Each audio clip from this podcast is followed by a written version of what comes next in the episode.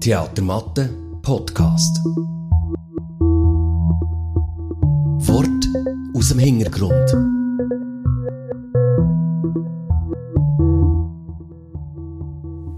Schon wieder Zeit für einen Theatermatte-Podcast. Grüß euch miteinander. Schön, dass ihr uns wieder zuhört. Guten Morgen, guten Mittag, guten Abend, wenn auch immer ihr uns jetzt gerade hört. Ja, könnte ja durchaus sein, dass ihr das jetzt im Bett hört oder unterwegs äh, im Auto, wo auch immer oder im Zug fahrend. Heutiges Thema ist unsere nächste Produktion, die jetzt gleich Premiere hat, nämlich Chorprobe. Vom genau, von Dietmar Bittrich. Äh, wir haben zwei Gäste heute. Und zwar ist das der Regisseur von der nächsten Produktion, von der Chorprobe, der Gianpietro Incondi. Und wir haben unsere ähm, Inhouse-Humorexpertin Nicole de Käser äh, da. Und zwar weil es eben in diesem Stück sehr um Humor geht. Also es ist ein, ein witziges Stück. Ähm, ja, zu dem kommen wir nachher, oder, würde ich sagen. Richtig. Ich glaube, zum Einstieg ist für Zuhörerinnen und Zuhörer immer spannend, Gian Pietro, ähm, mal zu erfahren, um was geht es in diesem Stück, wenn du das so in zwei, drei Sätzen würdest zusammenfassen ähm, und für dich so das Wichtigste rauszuziehen, was, um was geht es in diesem Stück? Ja, grüezi miteinander probiere ich das einmal kurz zusammenzufassen. Das ist ein Chor, ein Amateurgesangschor, bestehend aus vier Leuten mit einem sehr ambitionierten Dirigent. Und die bestreiten so einen Chorprobeabend. Der Dirigent hat eine Überraschung, zwei, drei Überraschungen, die er im Verlauf des Abends seinen Chorleuten beibringen, erklären, erzählen. Aber das Ganze läuft sehr turbulent. Es ist ein Spiel zwischen Macht und Ohnmacht, zwischen Hilflosigkeit und Ratlosigkeit, gespickt mit schönen Liedern eine Art bunten Abend, schon fast. Oder so eine, gemischt mit Musik und spannenden Figuren, wenn ich das so richtig höre. Schon, aber du redest von Macht und Ohnmacht. Das jetzt Wort das klingt jetzt für mich gar nicht so lustig. Ja, mal, es ist eigentlich schon, äh, schon, schon mal, es ist eigentlich schon lustig, weil sie sind ja alle, sie sitzen alle im gleichen Boot. Also der Dirigent ist abhängig vom Chor und der Chor ist abhängig vom Dirigent. Und Leiden und Leidenschaft kommen da drinnen vor und die Macht vom Dirigent beruht eigentlich auf seiner Leidenschaft und weil er so ein leidenschaftlicher Dirigent ist, mächtig im Verhältnis zu seinen Chorsänger, entsteht da so eine Abhängigkeit und Leidenschaft und Leiden sind eben auch Bestandteil von dem Stück, weil er leidet auch über seinen zum Teil äh, undisziplinierten Chor und der Chor versteht ihn nicht und gleichzeitig hat es Momente, wo der Chor wieder merkt, wie mächtig dass er eigentlich könnte sein. Also und bunt hast du vorher gesagt, äh, Markus, er ist eher schillernd, schrill, bunt, ja, bunt sind Kleider.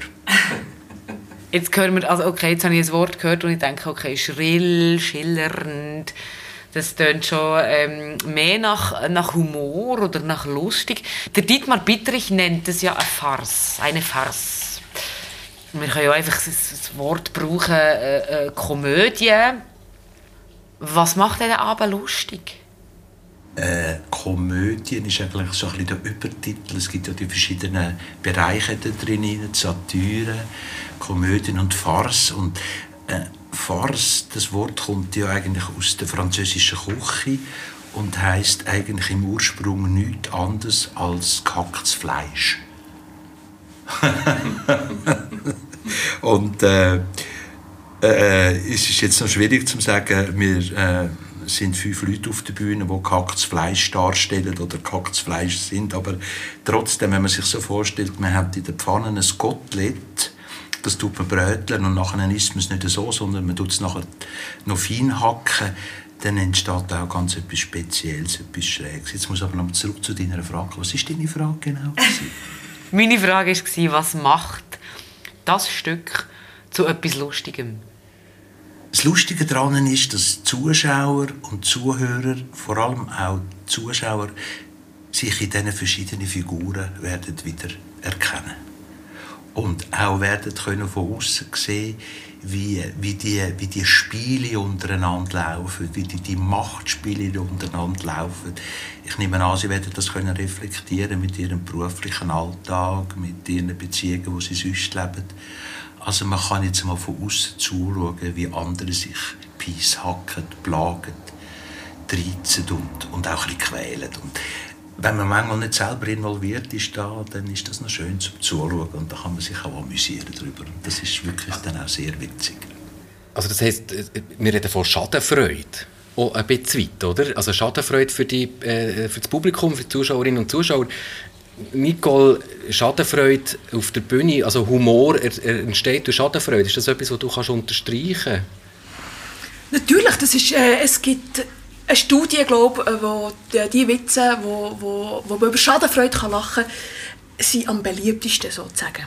Ich habe es auch sehr gerne, wenn man eben den Humor bei sich selber sieht und findet und über sich selber kann lachen kann. Und Humor ist eben eine ganz ernste Angelegenheit. Und darum ist ganz viel in diesem Stück, das eben sehr ernst ist, und wenn man, so wie du richtig gesagt hast, das Ernste wird dann vom Aussen her schauen, natürlich äh, Humor, weil man über sich selber dann auch wieder lacht, weil es ist nämlich, man, man, man kann sich nämlich gut identifizieren, identifizieren ist ein schwieriges Wort, und darum lacht man dann eigentlich auch wieder über sich selber die Situationen, die sind, wie du sagst, Nicole, die sind eigentlich sehr ernst. Und, und äh, das Witzige an einer Komödie ist nicht, dass der Schauspieler oder die Schauspielerin komisch spielt oder komödiantisch in dem Sinn spielt, sondern die Situation ist so komisch.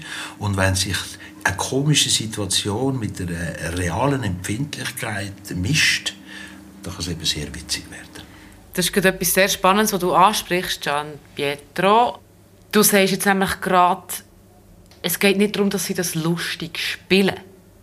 Wie tust du das? Weißt, wie, wie gehst du an das her? Du inszenierst jetzt eine Komödie, eine Farce, etwas, wo der Herr Bittrich sehr wahrscheinlich dafür geschrieben hat, dass es lustig soll sein. Wie gehst du da inszenatorisch daher und was sagst du den Leuten, die auf der Bühne sind, ähm, über ihre Performance? Ja? Äh, ich, ich nehme gerade das, äh, das, das stärkste Beispiel. Da hat einer von diesen Chorleuten, der muss äh, permanent aufs WC. Und das ist so ein eine, eine, eine physische Frage auch. Also ich sage dem Schauspieler einfach, äh, erinnere dich daran oder stell dir vor oder spürt, wie du aufs WC musst gehen und wenn ich jetzt gerade excuse, Jean-Pierre, wenn ich kurz unterbreche, aber es ist sehr lustig, weil vielleicht hören unsere Zuhörerinnen und Zuhörer im Hintergrund so Wasserplätschen und Rauschen.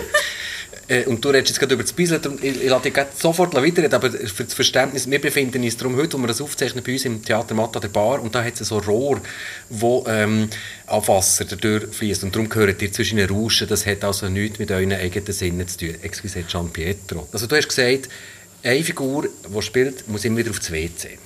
Und äh, vielleicht ist das jetzt auch gerade jemand aufs WC haben müssen, darum hat man es gehört, rauschen. Also der Schauspieler, der muss sich mal sicher in die Befindlichkeit hineinbegeben, äh, dass er einfach aufs WC muss gehen und wenn er das spürt, wird er auch dementsprechend reagieren. Und das, was der Dietmar Bittrich gemacht hat, ist, ist entscheidend ist, wenn fragt er, wenn er aufs WC gehen kann.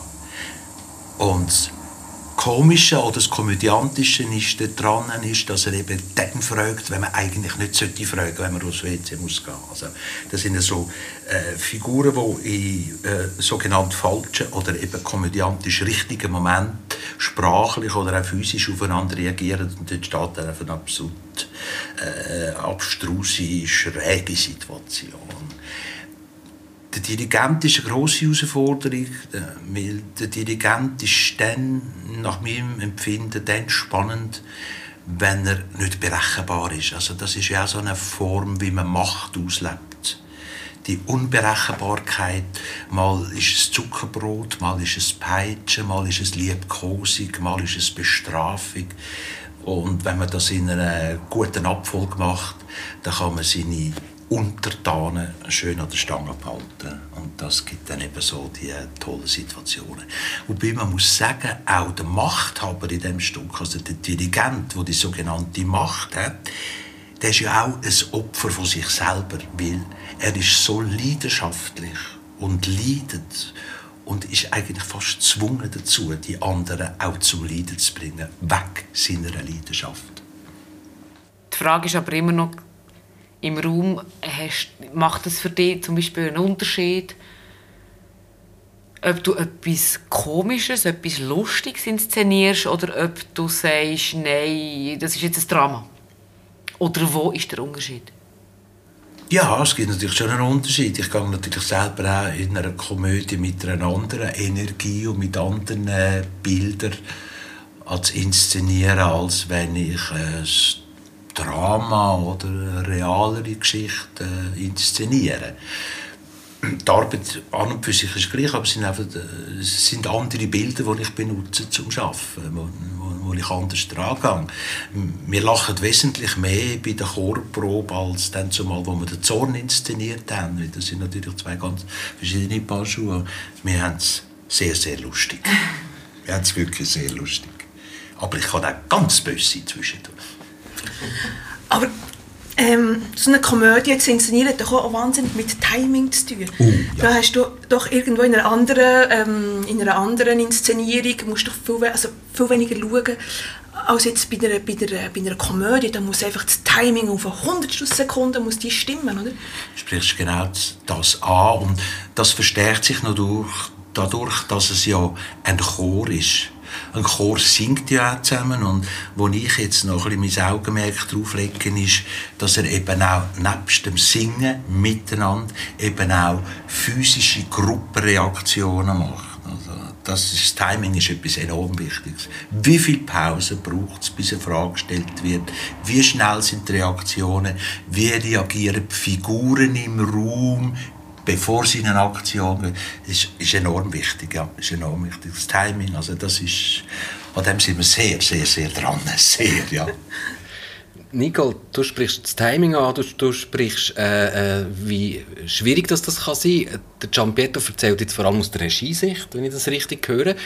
Du, Nicole, äh, bist als Schauspielerin oder als Kabarettistin auf der Bühne zu sehen und zu erleben. Wie ist es denn für dich? Also, du hast auch schon ernstere Sachen gespielt oder, oder Rollen, die ernstere Szenen hatten, das weiss ich.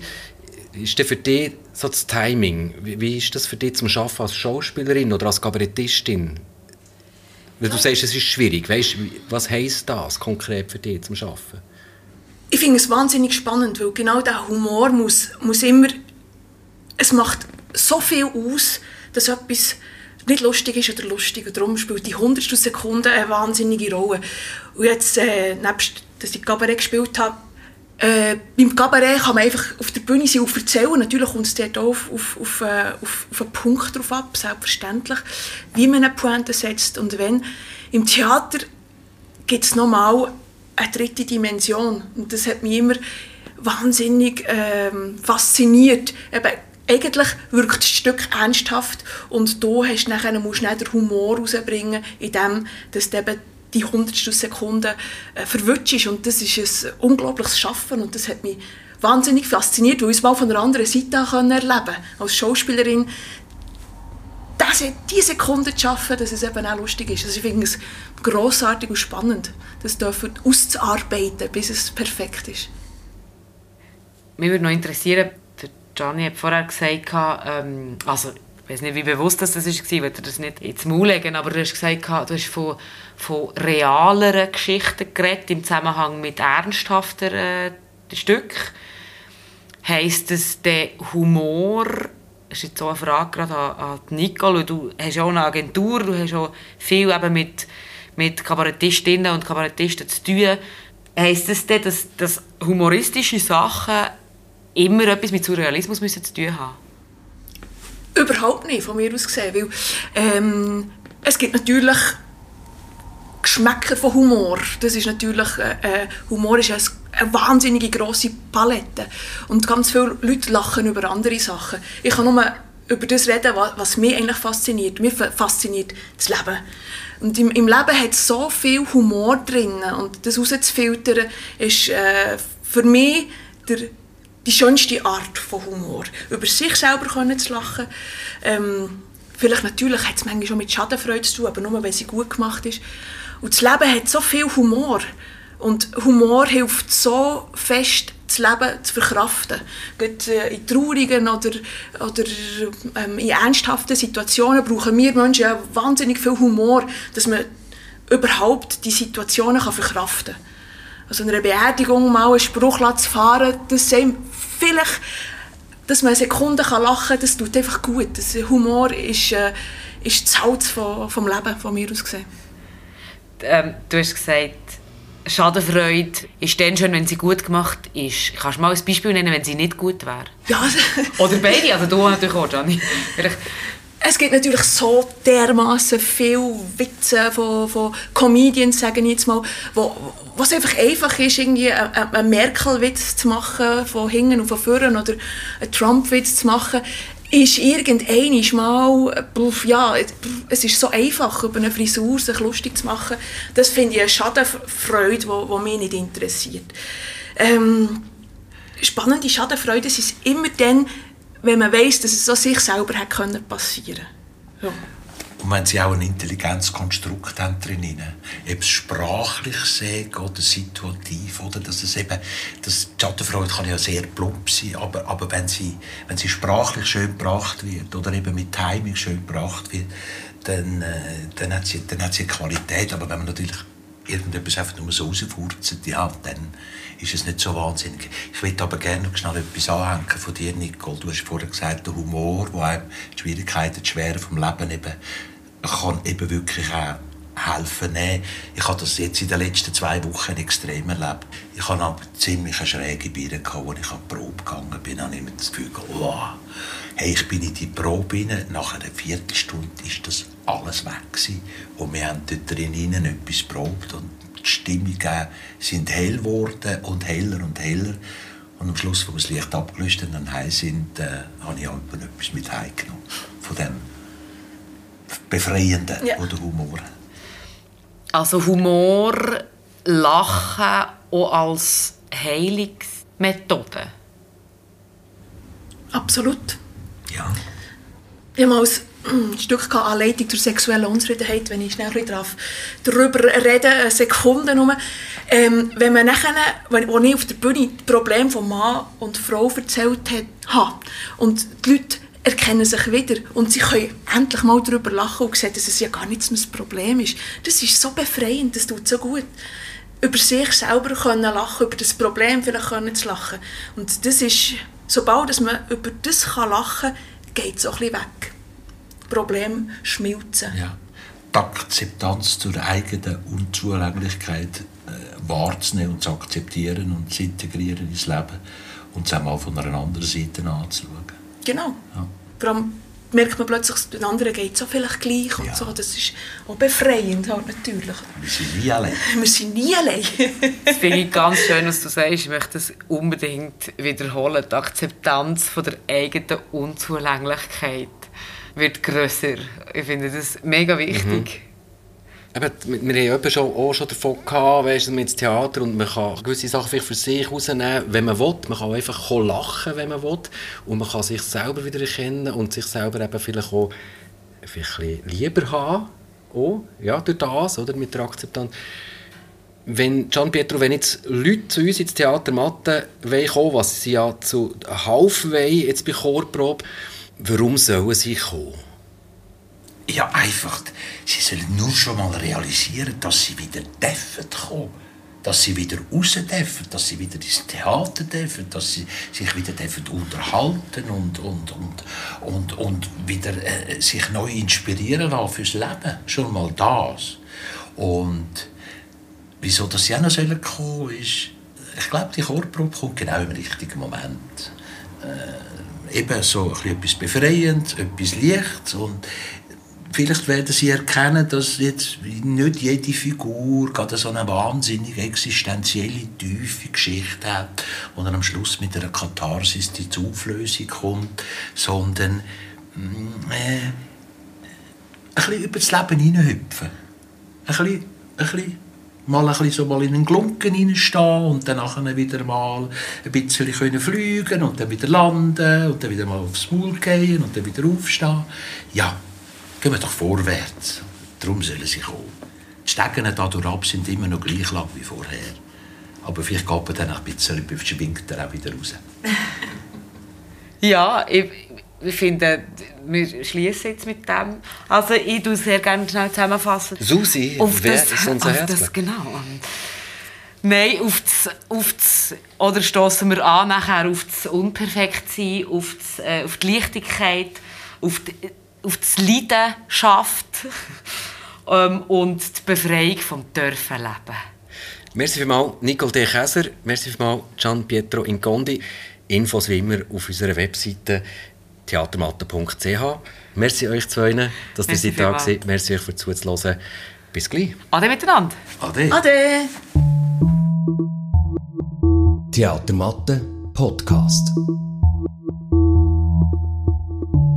Weitere Infos gibt's auf theatermatte.ch.